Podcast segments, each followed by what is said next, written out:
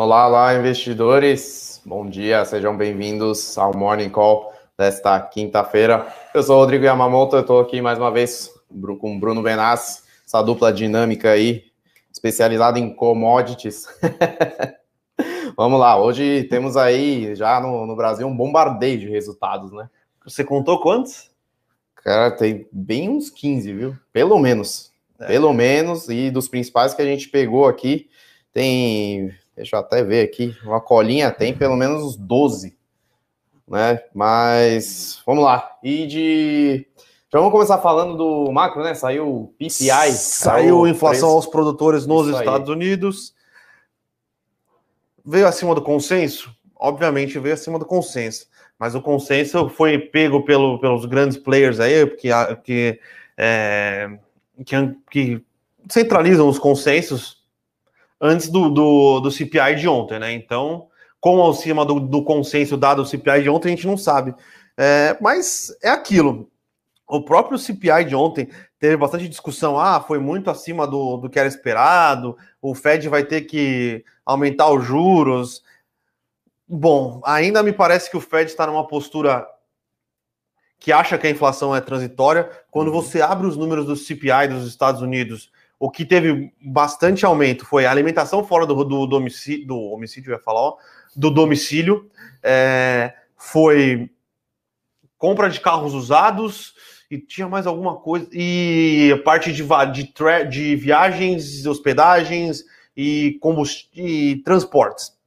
São três coisas que claramente são calls de reabertura, né? Sim. Então, foi forte, foi acima, mas eu acho que a gente ainda precisa ter, é, ter um pouco mais de paciência para entender como vai ser essa dinâmica de preços nos Estados Unidos e, ao que tudo indica, parece que foi algo é, transitório.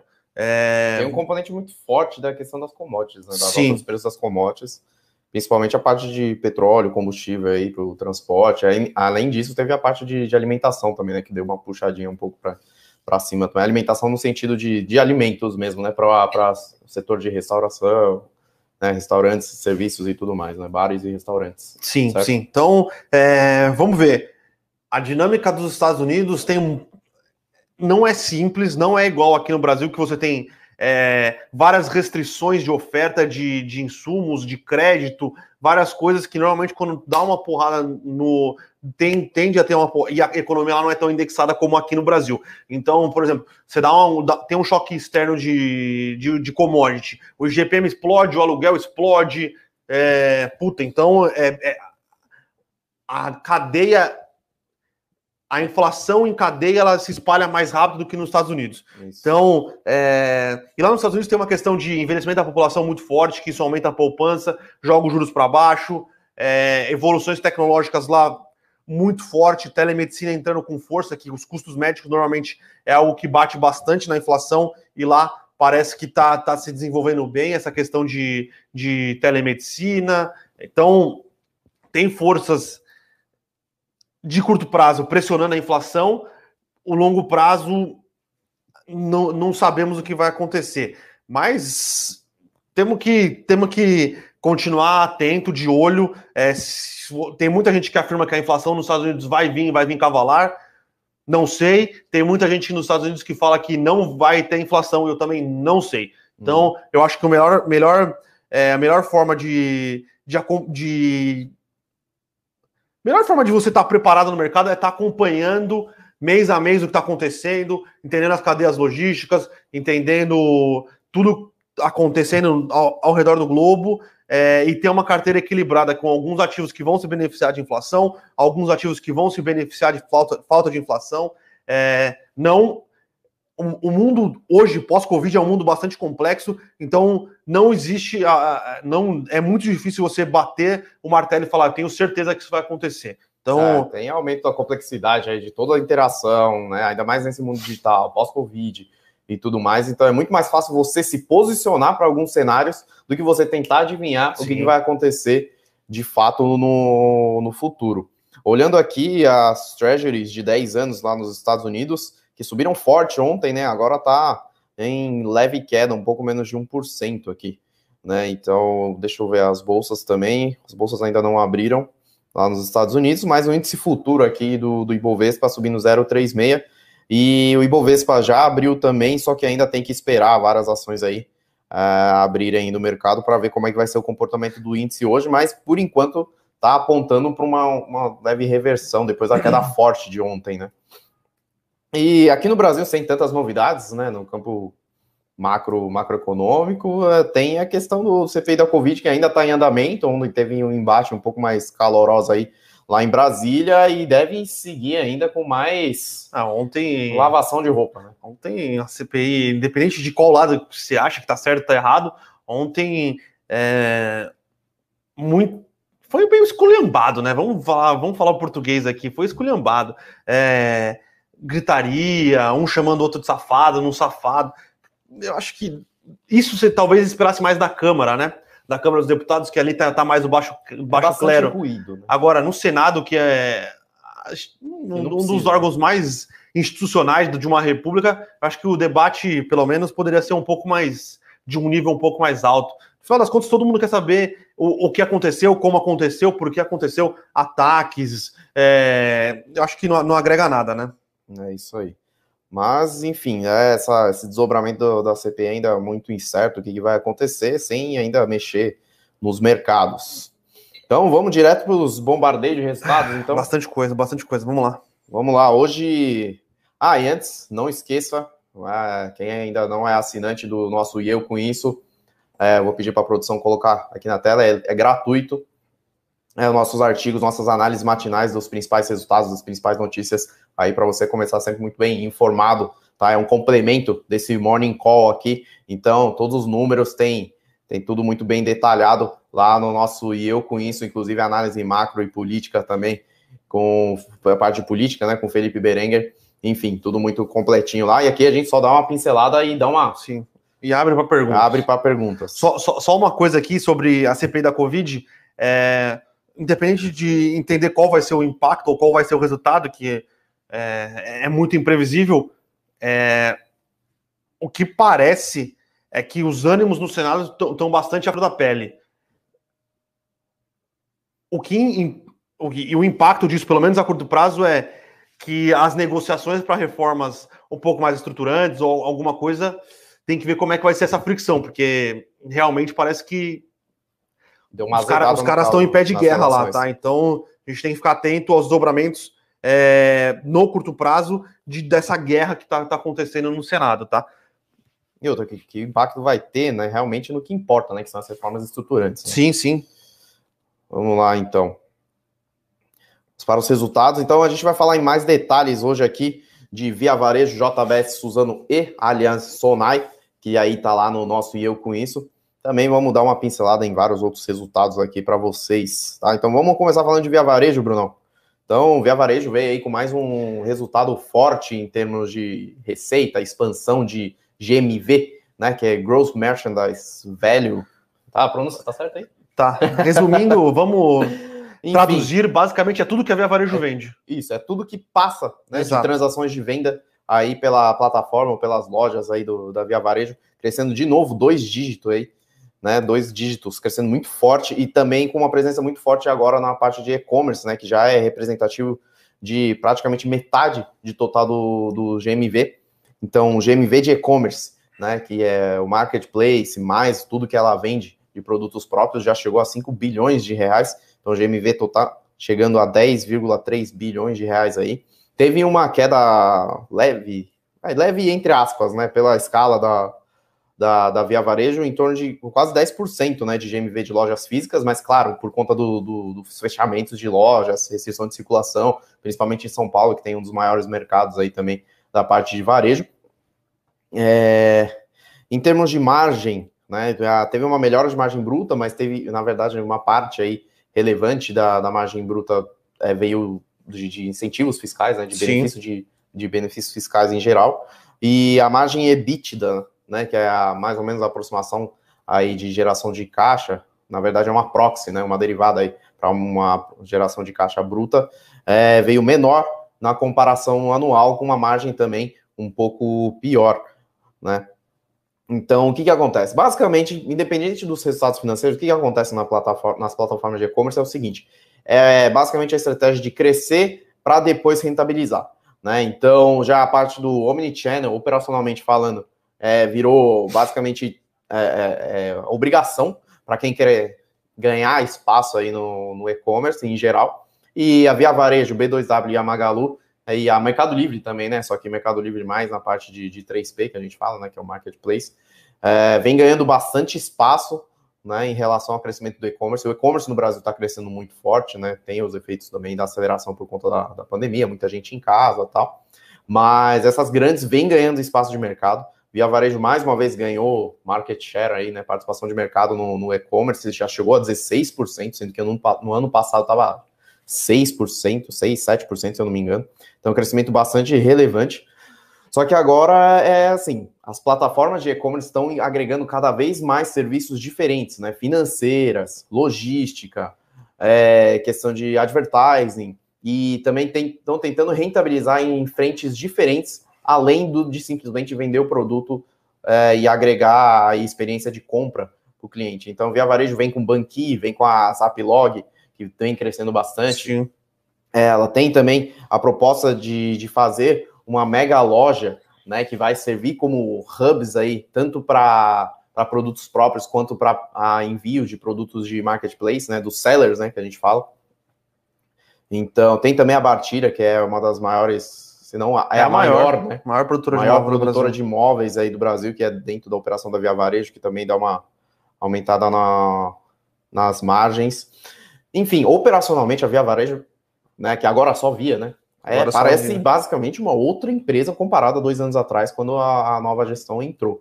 Né? Mas o que, que acontece? Ainda, como está uma expansão muito forte, ela ainda não consegue gerar caixa. Na verdade, ela está injetando caixa aumentando estoques, aumentando os recebíveis e que geram um efeito muito pesado no capital de giro. Então isso consome caixa. Então ela tá com caixa lá e ela vai aportando na operação e os, os recebimentos dela são a mais a longo prazo do que é, é, é, o casamento, né, de recebimento com os pagamentos ainda não, não chegou nesse ponto, né? Então se expande muito injeta caixa e os recebimentos vão vindo aí ao longo do tempo. Então, é uma, é uma pergunta aí de muitos bilhões de reais, muitos bilhões de dólares, que é quando que essas empresas realmente vão conseguir virar a chave aí, então, no, o dinheiro aportado nas expansões vão ser menor do que a geração de caixa.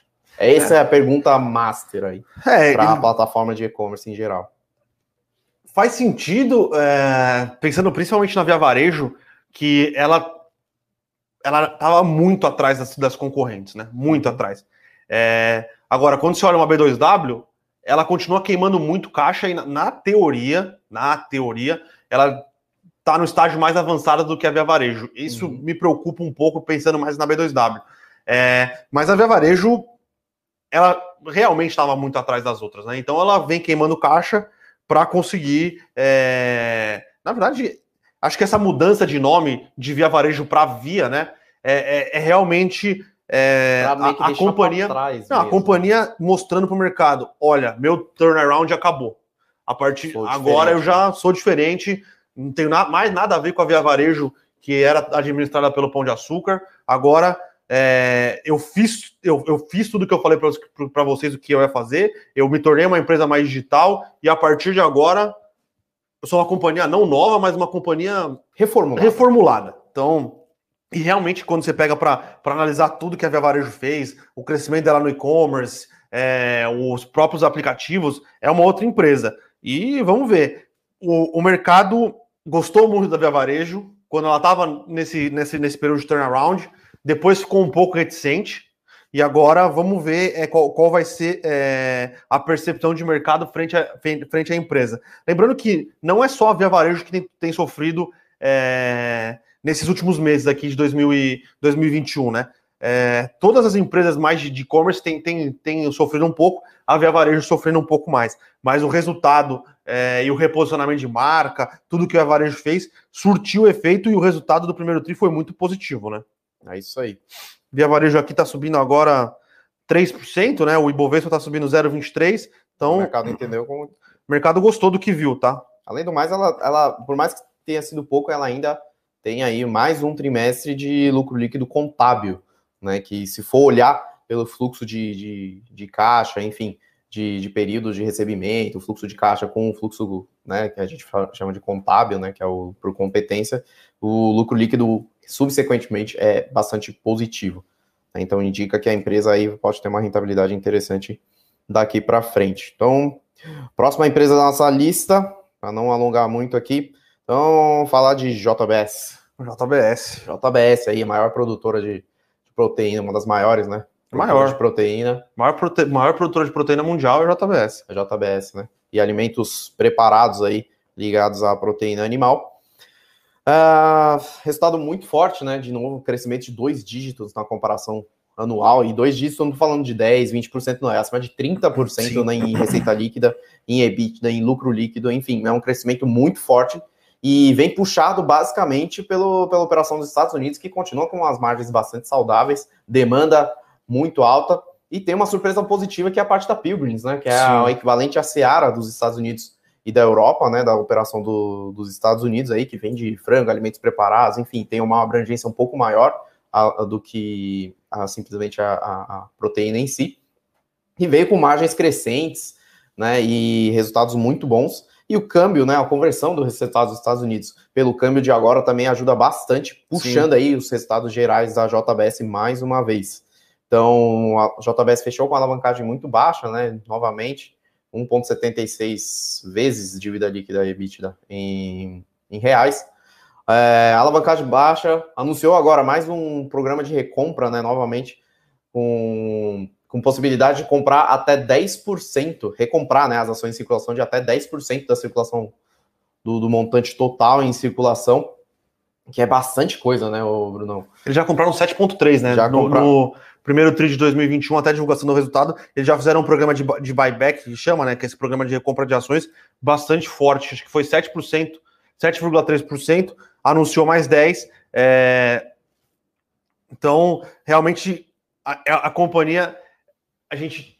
Era uma companhia muito alavancada, que gerava bastante caixa, é, mas usava esse caixa para continuar pra fazendo aquisição. aquisição, expansão, apesar de eles ainda continuarem é, nessa fazendo algumas aquisições, fez a aquisição da Viveira agora é, em abril, se eu não me engano. Viveira é uma empresa focada em produção de produtos é, produtos é, à base de vegetais. À base, à base de vegetais, né? Uma empresa forte na, na Europa mas ela chegou num nível que ela conseguiu diminuir a alavancagem, ela não tem mais aquela, aquela ideia megalomaníaca de, de incorporar, de incorporar tudo, até porque ela já incorporou muita coisa, né?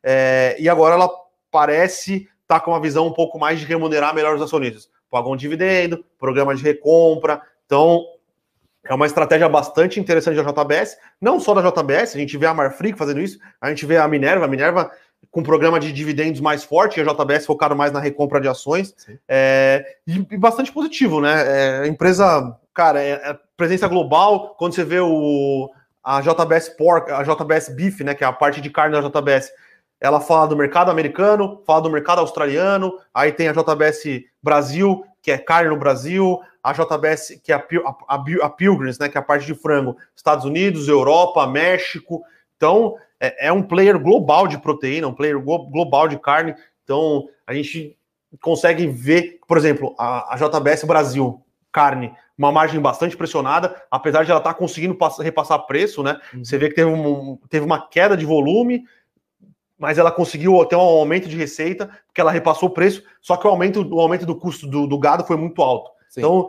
a margem pressionada no Brasil, ela conseguiu ter resultados melhores ao redor do mundo, Estados Unidos, bom resultado, é, Europa um bom resultado. Então, diferente de outros players que são muito focados no Brasil, ela tem uma exposição global que permite que a margem dela não seja são tão pressionada, né? diferentes né, Exato. Né, operando. Então, vai ter hora que Brasil e Estados Unidos vai bombar, vai ter hora que os dois vão cair, mas Estados Unidos ainda vai estar sempre mais resiliente. E agora, né, invertido, né, Estados Unidos bombando e Brasil aqui com margem pressionada, mas ainda assim crescendo receita de um, um, ritmo muito forte, né? Então, basicamente, a piora das margens se dá pelo alto, é, é, pela alta dos custos de insumo, a matéria-prima, que é basicamente, por exemplo, na JBS Carne, né? JBS Brasil aqui, que é basicamente só carne bovina, 90% vem Sim. da matéria-prima, que é a aquisição que do gado né? para poder, poder ir para o abate e tudo mais, que deu um que subiu mais de 50% em 12 meses?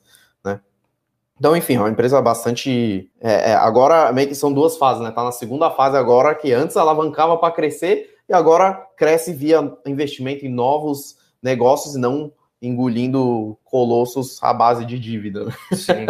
é.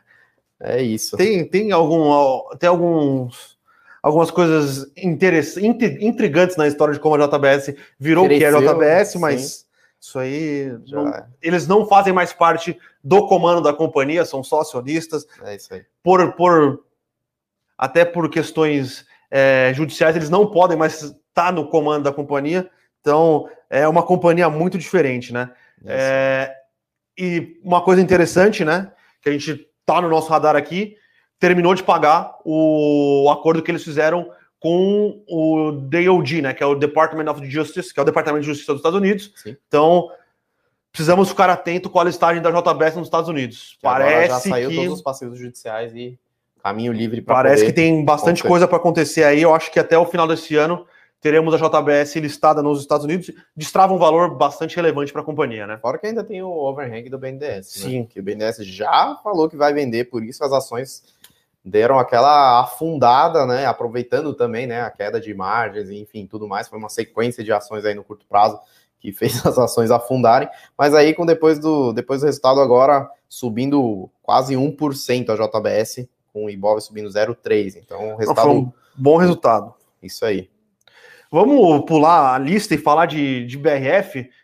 BRF, né? Vamos na sequência. É, né? Vamos na sequência, que a BRF basicamente é, com, muito comparável com a Seara, né? Isso. Então, e sofreu dos mesmos problemas. Exatamente. Então, BRF e Seara com margens parecidas, né? Então, Seara veio com margem EBITDA de 11,9, BRF veio com margem EBITDA de 12,2. Então, ambas as empresas crescendo muito forte na receita, ganhando espaço de mercado em relação aos concorrentes menores, mas a BRF ainda segue com alavancagem alta e ela tem realmente, agora fez um planejamento de longuíssimo prazo, né, até 2030, então ela tem é, é, é, essa máquina dela gerando uh, mais eficiência, reformulando a casa, né, e, é, aumentando receita, exportações, enfim, ela está fazendo uma lição de casa para poder desalavancar e também gerar uma maior rentabilidade, mas os preços do, dos grãos, que é o principal insumo aí, principalmente na parte de frango e tudo mais, é, ainda muito, ainda pressionando muito as margens da, da BRF. Né? Então, os resultados não foram bons ainda. Então, BRF não tem essa exposição multi, multinegócios que nem a JBS tem. Então, é, a volatilidade é maior, né? Então, ela balança muito mais com a oscilação dos, dos custos de insumo. E tem a questão da Arábia Saudita, que talvez ela não tenha sofrido tanto, né? Que é a Arábia Saudita vetou exportações de, de frango de algumas plantas da aqui, JBS. Da JBS aqui no, no, Brasil, só que a BRF tem operações próprias já lá na, na Arábia Saudita e lá no Oriente Médio, né, que dá uma, uma contrabalanceada nesse, nessas restrições, mas mesmo assim os custos ainda estão altos e deve demorar ainda para a BRF começar a gerar os resultados históricos que ela tinha de rentabilidade muito boa. Né? É, concordo, o resultado ruim, resultado pressionado, mas você percebe que a JBS desculpa, que a BRF hoje é diferente da empresa que foi há dois anos atrás, quando ela realmente teve problemas de margem, problemas de execução, problemas de distribuição, Sim. logística. É, apesar dos impactos que foram relevantes, a margem foi ok, foi razoável, você ver a comparação, a, a Seara, Sim, e, a J, e a BRF tiveram margens iguais, é, o mix de produtos, é, melhora no mix de produtos, então é uma empresa é, a BRF está fazendo uma, um verdade, uma né? mudança né? de menos exposição à carne in natura, né? A frango in natura só, que é para mesmo, para ir para mais para ganhar mercado em processados, né? Que tem margem mais alta, é mais resiliente, né? Então dá para abrir uma maior diversificação aí de atuação. É, também tem um investimento em inovações, tem investimento em, em carne, como é que fala? Carne em, não é in vitro, é carne cultivada, carne né? Cultivada. Que, então, fez é... a parceria com uma fintech de Israel. Exatamente. Então, a Viveira era fornecedor de muitos dos produtos da BRF no Brasil. Sim. Então, e a JBS foi lá e comprou. Então, no longo prazo, né? Tá, tem uma transformação bastante interessante acontecendo aí na, na empresa. É que o ciclo realmente está tá, tá bastante tá ruim para para quem trabalha na, só na cadeia de frango, né? Segundo na, seguindo na onda de commodities, resultado da Suzano, resultado bastante forte.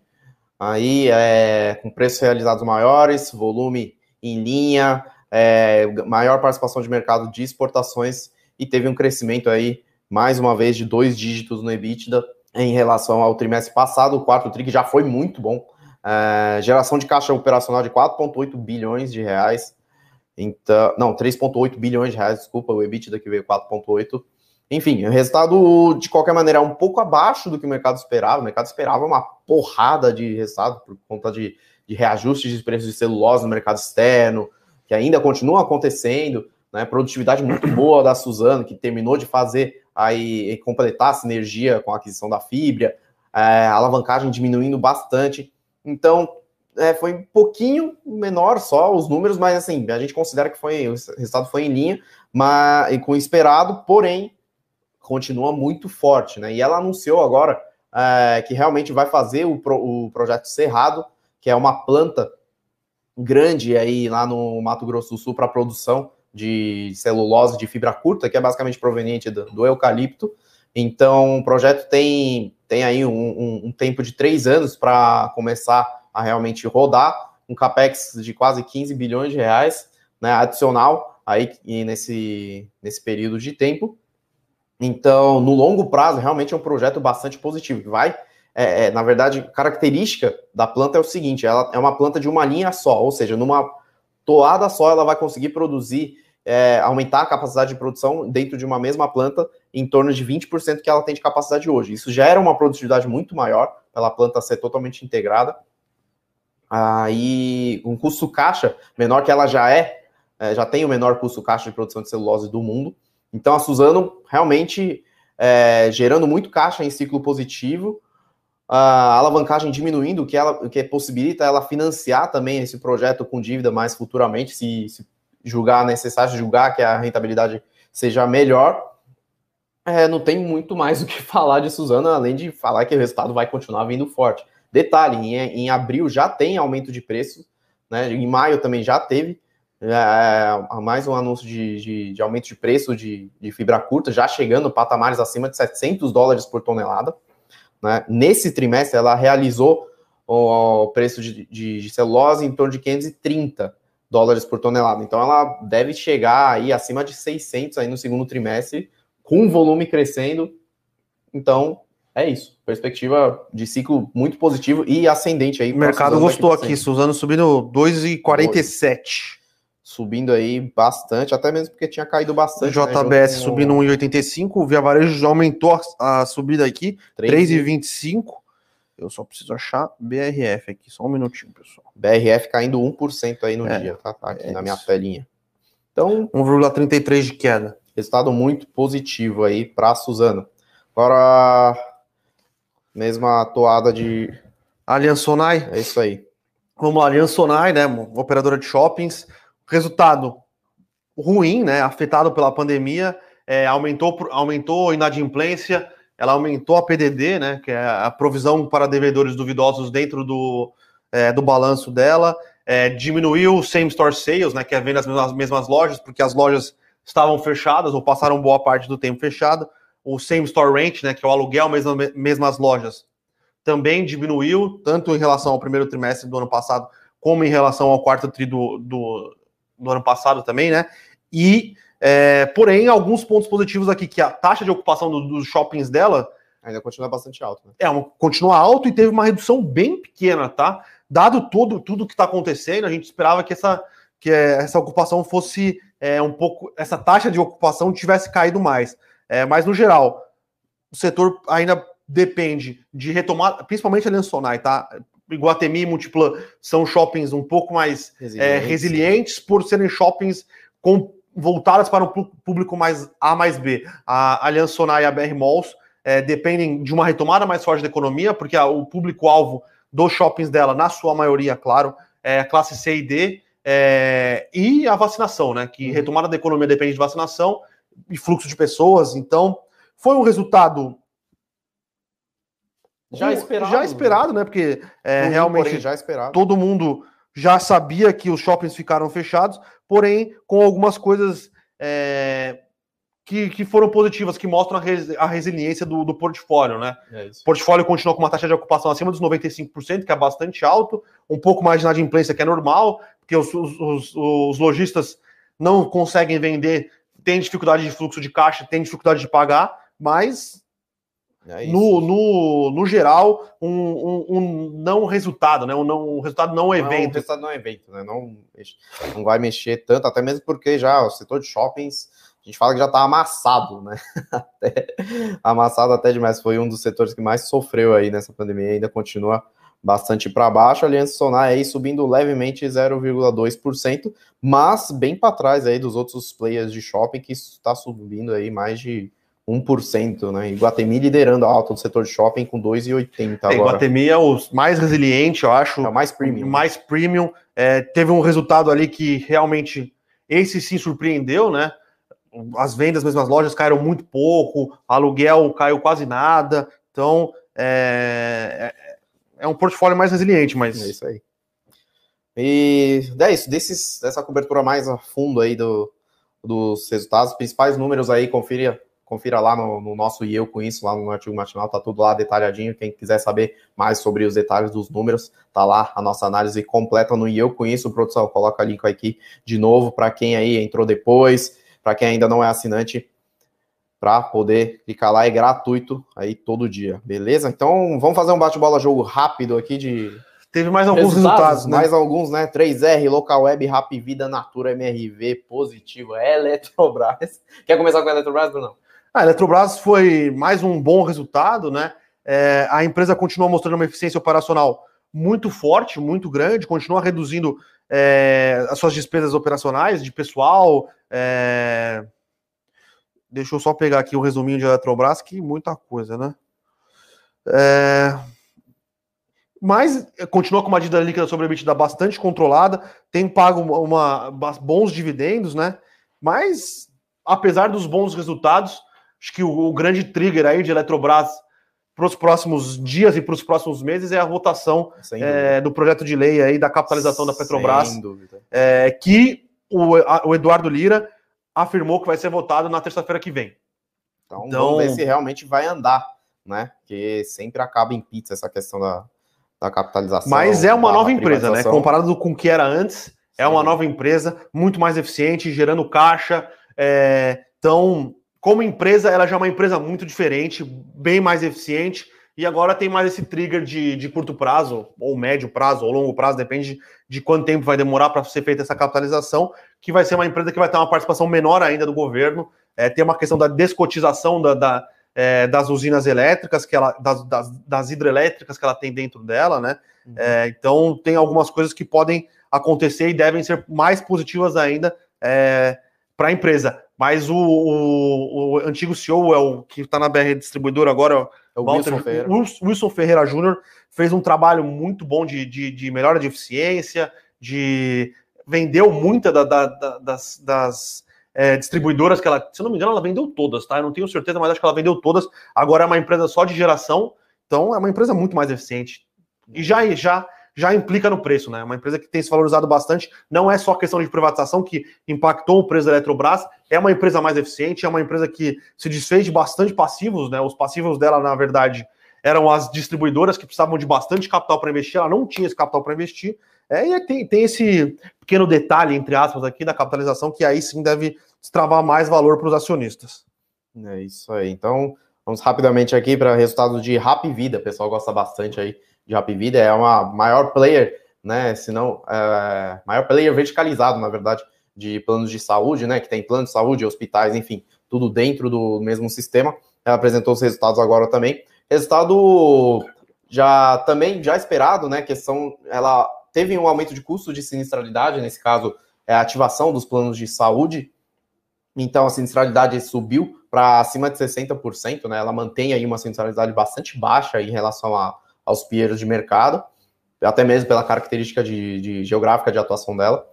E teve crescimento de receita, teve crescimento de, de mais planos atuando, então teve quase 12% de crescimento na quantidade de planos, né, de, de quantidade de, de planos atendidos, né, de, de beneficiários aí dentro da base dela. E resultado parece que o mercado gostou bastante, né? Que no primeiro trimestre teve um aumento muito forte de sinistralidade, justamente por conta dos, do, dos aumentos dos casos de, de Covid, aí que, é, que aciona né, bastante, o pessoal vai muito para o hospital, vai fazer exames e tudo mais. Então, é, tem, uma, tem uma curva que ela mostra, inclusive, no, no, release dela, que no mês de março, essa curva de aumento de atendimentos foi muito forte, e já agora no primeiro trimestre de 2021, pelo menos até aí a data do, do da divulgação do resultado, até ontem, está numa queda bastante forte já, né, da média móvel de sete dias aí de atendimentos, o que deve gerar um resultado bastante interessante aí para o segundo trimestre. Então o mercado já está olhando isso e também está olhando a questão do, da aprovação mesmo da aquisição, né, da fusão da Rap Vida com a Intermédica, que aí vai gerar uma gigante aí de mais de 100 bilhões de, de reais em, em market cap aí no mercado de planos de saúde, que vai ter uma atuação bastante integrada aí em todo o território nacional. Então, Rap Vida atua muito no Nordeste, é, Intermédica tem uma atuação bastante forte em São Paulo e também está crescendo na região sul, então tem uma complementaridade bastante boa, sinergias, enfim, o mercado está mirando aí também esses acontecimentos. Em termos de, de resultado, continua bastante sólido Sim. Tá? as operações da Rap Vida, crescendo, posição de caixa muito boa, de endividamento baixo e margens aí saudáveis. Vamos lá. É... Resultado seguinte. Nossa, hoje tá hoje realmente. Hoje tá um bombardeio mesmo, pessoal. Local Web, falando rapi rapidamente aqui. Mais um resultado forte aí, resultado interessante em termos de crescimento de receita, crescimento operacional. Tem também o resultado de integrações, de aquisições que ela fez é, recentemente. E agora, operacionalmente, parece uma outra empresa desde, a, desde que ela fez a abertura de capital, né? Então ela fez a abertura de capital aí um pouco antes de, de estourar a pandemia, então ela se beneficiou aí bastante desse, desse aceleração do, do mundo digital. Agora ela tem dentro dela é, software de RP, que é gestão de, de pequenos negócios, tem software de marketing, enfim, tem todo um, um, um software de, de, cálculo de frete, enfim, tem, ela tem todo um sistema integrado para e-commerce que aumenta o ticket médio e também aumenta a recorrência enfim, do, aumenta a, a utilização né, dos clientes dentro da plataforma dela, maior fluxo de clientes também nas próprias plataformas aí que os, os vendedores, os pequenos comerciantes usam. Enfim, ela está tendo uma aceleração bastante forte aí nas linhas de receita. Teve uma queda um pouco de, de, de margem, mas faz parte né, do, do, das integrações, de aumento de despesa de pessoal, despesa operacional.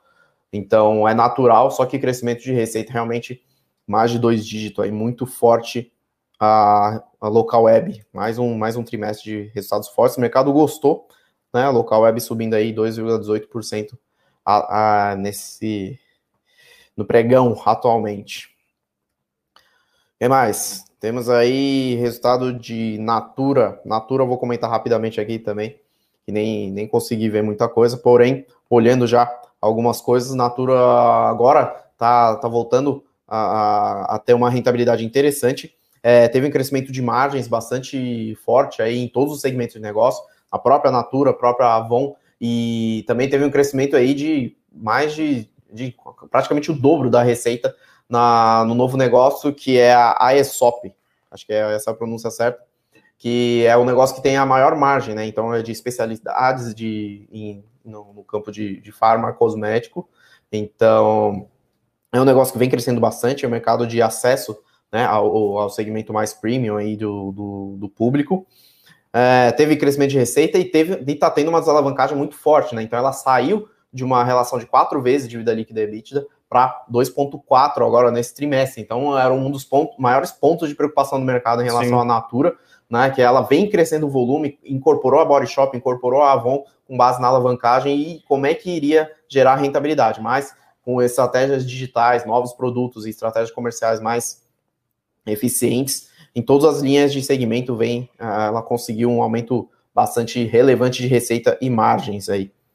E o mercado gostou bastante, a Natura subindo forte aqui, mais de 6%. que mais? Vamos abrir para pergunta, senão. Vamos abrir para pergunta, Sim. senão a gente, a gente não consegue mais falar. Mas aí. hoje bastante resultados e amanhã também, né? Lembrando, pessoal, hoje sai o resultado de Petrobras. Petrobras, um dos resultados mais esperados aí do dia. Hoje também tem um bombardeio de resultados, a gente sempre tenta acompanhar aí de perto. Então vamos para as perguntas, finalmente. Vamos interagir com o pessoal aqui. O Renan tá perguntando aqui. Bom dia, pessoal. O desespero vai bater forte nas mineradoras? É, é que hoje está tendo uma queda forte por conta da, de uma queda de cotação muito Sim. forte lá na China. Só que o minério já tinha explodido para acima de 230 dólares por tonelada. Sim. Isso gera, isso gera uma rentabilidade bizarra para as mineradoras, pelo menos para a Vale, para a Semin, CSN, porque tá, quer dizer que a demanda lá para o minério e produção de aço na China continua bombando, e essa produção de, de aço na China, que continua bombando, ela. É, vamos lá, vamos, vamos, vamos colocar em, em perspectiva aqui. Hoje as mineradoras, mineradoras estão caindo porque os preços também despencaram, né? Os preços eram insustentáveis, enfim. Só que lá na China, as siderurgias continuam bombando. A China está com uma restrição, está tendo uma restrição de produção um pouco mais forte por parte do governo, por, por conta de questões ambientais, tá? que a poluição também voltou a aumentar num ritmo mais forte. Então, ela destina essa produção de aço para o mercado interno. Então, ela para de exportar. Então, isso gera uma falta de aço no mercado externo, que aumenta os preços do aço, que aí também gera uma margem muito boa para a siderúrgica. Sim. Então, tanto para as mineradoras quanto para as siderúrgicas, continua um cenário bastante favorável. Esse aqui é um movimento normal de, de realização de mercado que está tendo hoje, tá? Que as mineradoras, as siderúrgicas subiram muito e, e quando tem uma queda muito brusca em, nas cotações de referência, assim, como está tendo hoje, é normal que o mercado se assuste um pouco. Algum, tem também movimentos de trading de curto prazo, enfim. É, um é só, só, uma coisa, lembrando, pessoal, o preço, de, o preço realizado pela Vale no primeiro tri foi, 160, foi de 166 dólares por tonelada. A gente está aqui então, acima dos 200. Nesse segundo trimestre já está acima dos, dos 180 aí de, de, preço médio, que aí que a gente já cansou de falar aqui, né? Já a Vale deve gerar um, um montante de caixa colossal aí para os próximos trimestres. Então, vamos com calma. O Vinícius está perguntando aqui: via varejo ainda está descontada, Rodrigão? O que, que você acha? Depende da visão. Em termos de múltiplo e tem, em termos de, de comparação né, dos múltiplos mais comuns que se olham no e-commerce, né, EV, EV Sales, né, EV Receita ou EV GMV, é, em relação aos pares, e se a gente considerar que a Magalu pode ser a referência aqui no mercado nacional, sim, ela está muito descontada em relação aos players. Em termos absolutos, em termos de rentabilidade dela, ainda fica uma incógnita muito grande, porque ela continua queimando caixa, é aquilo que eu falei, continua queimando caixa, e quando que vai vir essa virada, né, com as expansões que ela está fazendo agora? Está expandindo muito forte, tem uma rentabilidade na parte contábil boa, só que o ritmo de queima de caixa ainda está bastante intenso, né? Então, ela provavelmente vai ter que fazer mais uma nova rodada de capitalização, não sei se vai vir via follow-on, se vai ser dívida, ela já, ela assim. já, já captou um bilhão, se não me engano, e numa dívida verde. É verdade, numa dívida verde, foi uma das primeiras emissões aí de, das, das companhias brasileiras em, ligados né, a questões de, de ASG ou ISG, né? Que vocês preferirem. E, então é isso. Então, crescimento muito forte. Em termos absolutos é difícil de, ver rentabilidade, mas em termos relativos, em relação aos peers, sim, ela está bastante descontada. Aí, o Rodrigo, que sempre está aqui também. Bom dia. Se os juros americanos subirem, tendência é dólar subir. Favorece as exportadoras no Brasil?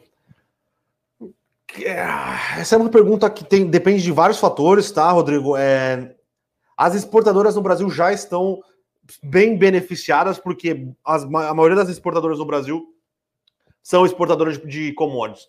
E um dos principais pontos que tem pressionado a, a inflação no mundo é, são, são as commodities. Então, é, de uma maneira ou outra, as commodities estão é, em cotações históricas, cobre, minério de ferro, é, a própria celulose está chegando no, no, no all-time high aqui, então isso por si só já é um motivo é, que favorece muito a, a, as exportadoras brasileiras, tá?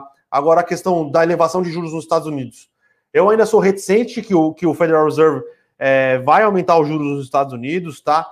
É, mas sim, se o diferencial de juros entre os Estados Unidos e o Brasil aumentar e aumentar muito, a tendência é que o dólar suba. O dólar subindo tem toda aquela questão de vai aumentar a rentabilidade da Vale, vai aumentar a rentabilidade da Suzano, vai aumentar a rentabilidade da JBS e, consequentemente, deve favorecê-las um pouco mais. Mas no nosso, que, no nosso caso aqui, nossos estudos, é, elas já estão bastante rentáveis, basicamente pelo preço das commodities, né? É isso aí. Nada mais a acrescentar. a respeito disso aí. O Rodrigo aqui também perguntando: Minerva distribuirá dividendos fortes nesse primeiro TRI de 2021? É, Rodrigo, normalmente, e o que a Minerva tem, normalmente até essa, essa sacanagem porque ela fez isso uma vez, né? A Minerva está distribuindo dividendos duas vezes por ano. Uma mais perto do final do ano e uma quando fecha o ano, porque a política dela é se a, se a alavancagem ficar abaixo dos 2,5, ela distribui 50% do lucro líquido. Então eu acho difícil ela distribuir dividendos adicionais no primeiro TRI. Talvez ela distribua ou depois do resultado do segundo trimestre, ou depois do resultado do terceiro TRI, e aí o ano que vem, tá? Então, eu não contaria com uma distribuição de dividendos da Minerva é, extraordinária agora nesse trimestre, tá? Rafael falando, podem falar de VEG, será que depois da queda das últimas semanas agora volta a subir? Rafael, VEG é, é aquele negócio, né? A empresa é extremamente bem tocada, todo ano ela tem aí 40, 50% de participação de receita de novos produtos, novos negócios. É uma, é uma máquina de inovação, é uma máquina de, de geração de caixa super redondinha. Só que tem o mercado enxerga a VEG como uma empresa de características de crescimento no longuíssimo prazo. Então, na questão de avaliação de, de valor justo dela, pega muito o, os juros, né? A taxa de juros básico né, que, a, que implica na taxa de desconto. Então, com essa treasury aí um pouco subindo um pouco, né, que são as taxas de referência mundiais na, na, aí para fazer o valuation, ela tende a, em, em termos técnicos, né, em termos de, de, de, avaliação mesmo, de valor justo, tende a sofrer um pouco, tá? Mas é uma empresa realmente extremamente bem tocada. Pessoal perguntando de oi aqui, cara, pessoal, muito resultado. Hoje divulgou o resultado às 8 e meia da manhã. não Desculpa, não conseguimos nem olhar, cara. É uma empresa que a gente tem no radar. A gente sabe que vocês, investidores pessoas físicas, gostam bastante do case, mas, puta. É muito resultado, é, pessoal. Não, não, deu, não deu. Foi, peço até desculpa, mas não deu. O que mais? Alexandra Ferro falando aqui. O que aconteceu com ações de Semin? É, tem dois cases aqui, tá? De CSN Mineração. Um é que hoje o minério de ferro está despencando lá fora, então tem esse impacto de curto prazo nas ações da, das mineradoras. E ontem teve um block trade grande que um dos acionistas da, da, da, da CSN Mineração, a Glencore, que é um, uma empresa gigantesca do setor, fez um block trade e saiu da sua posição, tá? É, não enxergamos isso como nada de que preocupe para os acionistas da, da CSN Mineração no longo prazo. Exatamente. A, CSN, a, a Glencore ganhou 28% em pouquíssimo, pouquíssimo tempo, tempo e é uma empresa que faz trading, né? É uma, no, no, final das contas, boa parte das empresas de commodities são tradings, tradings que compram e vendem coisas e ganham dinheiro fazendo isso. É isso. É, e ela fez esse trading porque achou que, né, 28% no bolso num período tão curto é um belo de um, de um ganho. Sim, é, e são essas duas coisas que tem, acho que pressionado, pressionou ontem a cotação da CSN Mineração e hoje está pressionando a questão do minério de ferro, tá? Mas de fundamentos, nada que. Nada, não mudou tá? nada no fundamento da empresa. Deixa eu ver. Guilherme Valentim aqui sempre está aqui com a gente, falando de Porto Seguro. É, um, é uma empresa que é, realmente fica um pouco aí à margem do, do nosso radar, a gente olha bastante por cima, então não consigo te responder essa pergunta aqui, tá? Então, só te dando um esclarecimento. Ah. Deixa eu até ver aqui. O pessoal perguntando de Usiminas. Cara, Usiminas saiu faz bastante tempo, né? O resultado. Saiu, foi o primeiro resultado a ser divulgado. Sexta-feira, dia 29 de, 29 de abril. Eu acho que foi dia 29. Mas foi um bom resultado. Ela que inaugurou. Né? Ela inaugurou. Ela dia foi 23, ela. Dia 23. Ela inaugurou de manhã e Pera inaugurou à tarde. Foi um bom resultado. É, subiu bastante as ações. A CSN aproveitou para dar uma. fazer um block trade também, diminuir a posição que ela tinha na Uzi Minas e hoje muito provavelmente está sofrendo como todas as empresas que estão é, ligadas ao, ao ecossistema de, de, de minério de ferro, né? né? Vamos lá. O que mais? Nilce Mello falando alguma visão para o grupo Mateus. É uh, hoje, ah, acho que é hoje. Eu não tenho certeza se é hoje, mas está para soltar o resultado. Mate 3R. Se é que a gente acabou. Pode ser que tenha, tenha divulgado e a gente não viu também. Aí é de novo, desculpa. Não, não é hoje, hoje pós-mercado. É isso. Então o resultado ainda não saiu, tá? A, a Nilce, mas falando um pouco da empresa, ela é uma player bastante relevante no Nordeste, né? Então ela tem também é, operações integradas de atacarejo, varejo, é, é, né, comércio de proximidade, é, é basicamente é uma, um Carrefour ou um Pão de Açúcar aí lá do, do mercado nordestino. Então tá, tá em crescimento muito forte, ela tem um incentivo fiscal importante aí, principalmente no Maranhão, que permite, né, que ela pegue esse, esse incentivo fiscal do imposto de renda e reinvista, na verdade é uma condição para que ela reinvista na empresa, então ainda tem um, tem um financiamento indireto aí do, do governo para a expansão dela. É uma empresa que cresce bastante forte, só que em termos de avaliação, né, e múltiplos e tudo mais, comparando com, com os pares de mercado, mesmo a esses preços, ainda está em tá num, num, num, múltiplo bastante esticado. Então, ela fez o IPO, né, é, valendo 22 vezes o preço-lucro, né, que já era bastante acima aí, em relação aos pares de mercado e ainda continua bastante acima. Basicamente, então, preferimos os outros, é isso? Preferimos os outros. Mas é uma empresa muito boa em termos de operação. Isso a gente sempre deixa claro. É, pessoal perguntando qual que é o canal que fica ali na TV, é a Bloomberg TV, tá? É 200 na, ah, na, na Claro, 201 na Claro? 201, eu acho. Canal 201. Vinícius perguntando se ainda a gente está confiante no case de Sinqia. Sim. Sim. a resposta é sim. sim. Gostamos do case. É uma empresa que faz bastante aquisição, tem uma receita recorrente, se eu não me engano, de 85% ou 90% da, da receita dela é receita recorrente, né? Então, o cara que é cliente dela e continua, continua sendo cliente dela, ela coloca bastante gente para dentro, tem a possibilidade de fazer um cross-sell, né? Cross-sell, pô, isso aí falando inglês é, é difícil. Cross-sell nada mais é do que conseguir vender produtos das empresas que ela adquire e continuar trazendo receita para dentro, tá? É, isso. É, é uma empresa que faz isso muito bem, tá? Então a gente continua bastante confiante no case de Sinca e comparado com os outros players tech, né? Ela negocia no múltiplo bastante descontado, aí, bastante barato. Postamos de, de Sync assim. E sai crescendo muito forte, né? Sim. Quando o Reddor divulga o balanço, Rodrigão? Eu acredito que no dia 17, na segunda-feira.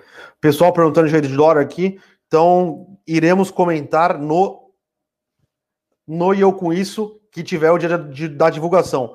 O que temos hoje sobre o Redditor é que, é que parece é. que ela vai entrar no MCI global, né? Que é um, é um índice, é um ETF, é um índice que, na verdade, serve para balizar um ETF, e normalmente, quando essas empresas entram dentro desses índices, tem fluxo de capital para comprar essas ações, e aí as ações normalmente aumentam só por terem entrado dentro do índice, tá?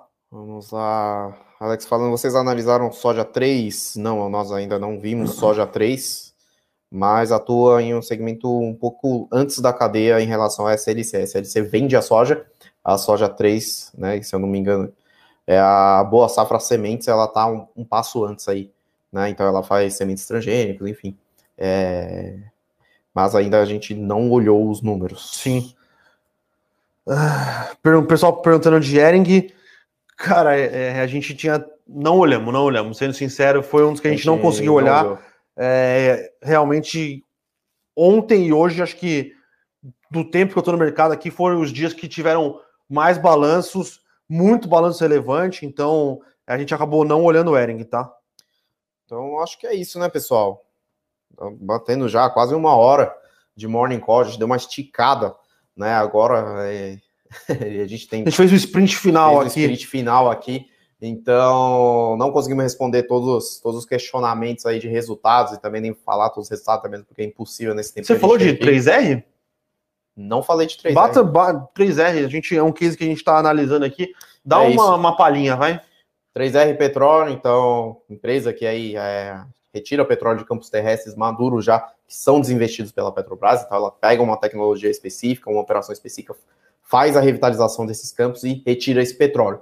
É, ela divulgou, divulgou os resultados aí, é, resultados bastante positivos, né? Crescimento de receita, crescimento de, de margem, e está tendo um ramp-up muito forte no polo de Macau, né? Que ela é uma das plantas que ela tem de, de extração e que está tendo um, um, um, custo de extração bastante baixo. Então, se a Petrobras tinha em torno de 14, 13 dólares por barril de custo de extração, que a gente chama de lifting cost, a 3R está conseguindo fazer isso mesmo com todos os campos ainda em, em, em crescimento, né, em, em, maturação, digamos assim, dessa nova fase, ela consegue extrair a 6 dólares por barril. Então, é uma empresa que está gerando bastante eficiência nesses campos, preço do, do petróleo está bastante alto e ela divulgou um resultado bastante interessante com crescimento de, de receita, crescimento de EBITDA e agora ela anunciou uma parceria com a interessante essa parceria. com a DBO ou a DWO Energy, acho que é DBO acho Energy, que é DBO Energy, é, que ela vai ficar com 70% de uma subsidiária e a DBO Energy vai entrar com 30% e também, né, os know-how de, de, de, os conhecimentos técnicos aí necessários para explorar agora os campos offshore, que a gente chama, ou seja, os campos nos mares, né? Então ela também é, já nesse processo de criar essa subsidiária e fazer essa parceria, vai entrar no mercado de offshore, é, é, como tá, uma PetroRio já está fazendo, né? Então tem alguns campos aí também à margem da produção da Petrobras, né? Então a Petrobras opera os campos gigantes e tem também aquelas sobrinhas aí que a 3R e a PetroRio é, na verdade, a PetroRio já está aproveitando e a 3R vai, vai tentar entrar aí nesse, nesses campos ultra profundos para diversificar também a produção. E fora isso, ela tem também é, é os campos ainda que não maturaram. Sim. Que vai vir no que a gente chama de ramp-up de produção e ramp-up de rentabilidade. Então, ela está numa atuada muito forte de crescimento e de, de geração de caixa. Então, para esse ano ainda, os resultados não devem vir, mas já para 2022 já tem contratado um aumento de produção bastante relevante e os preços do petróleo devem se manter estáveis em torno de 60 a 65 dólares, né? Que a gente já vem falando que é o PEP, né? Que a, o, o, cartel, né? Dos maiores exportadores de petróleo falou: a gente vai manter a estabilidade do preço do petróleo, então a gente tem sobra de capacidade de produção, mas entramos num acordo que é melhor ter os preços um pouco mais abaixo do que a gente gostaria e gerando rentabilidade do que é, ter uma volatilidade muito alta nos preços do petróleo. Então, os preços do petróleo devem continuar nesses patamares, que já é um patamar bastante rentável, inclusive para a 3R, que está tendo um custo de produção bastante abaixo. Então, Sim. empresa e... que a gente gosta, tá, tá gostando do case aí. Última pergunta aqui do Vini: é, se a reforma administrativa vai sair. Vini, era para ter leitura e acho que votação na CCJ, né, a Comissão de Constituição e Justiça da Câmara, semana que vem foi cancelada. Então, não sei, difícil. O, o próprio presidente não é um grande entusiasta da, da, da reforma administrativa.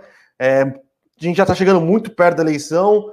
É, por mais que a reforma administrativa, do jeito que está hoje, só vai pegar os, os entrantes no serviço público, né? Então ela não pega para trás. Mas o funcionalismo público como um todo tem grupos de poder organizado é, bastante fortes de pressão, eles conseguem fazer isso de maneira é, primorosa, é, tem apoio de boa parte da de, com, e por isso tem a parte de uma boa parte da população. Então, é, eu acho difícil, é, e se sair, vai ser uma reforma administrativa como a tributária que a gente imagina, se sair, para inglês ver, tá? Então, é, é, é, difícil tocar nessa, principalmente na administrativa, tocar num tema tão espinhoso, tão, pré, tão próximo assim de, de eleições, tá?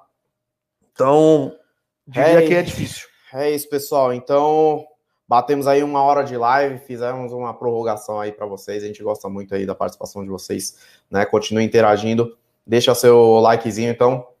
É, infelizmente a gente não conseguiu cobrir tudo, né? ah, né? Mas sim, não, tem, não tem como nessa, nessa uma hora de live. Muito obrigado pela participação. Ótimos negócios. Ibovespa agora subindo aí 1%. Então, até mais. Tchau, tchau. Valeu, pessoal. Para saber mais sobre a Levante, siga o nosso perfil no Instagram, levante.investimentos. Se inscreva no nosso canal do YouTube, Levante Investimentos. E para acompanhar as notícias do dia a dia e mais sobre a Levante, acesse nosso site levante.com.br.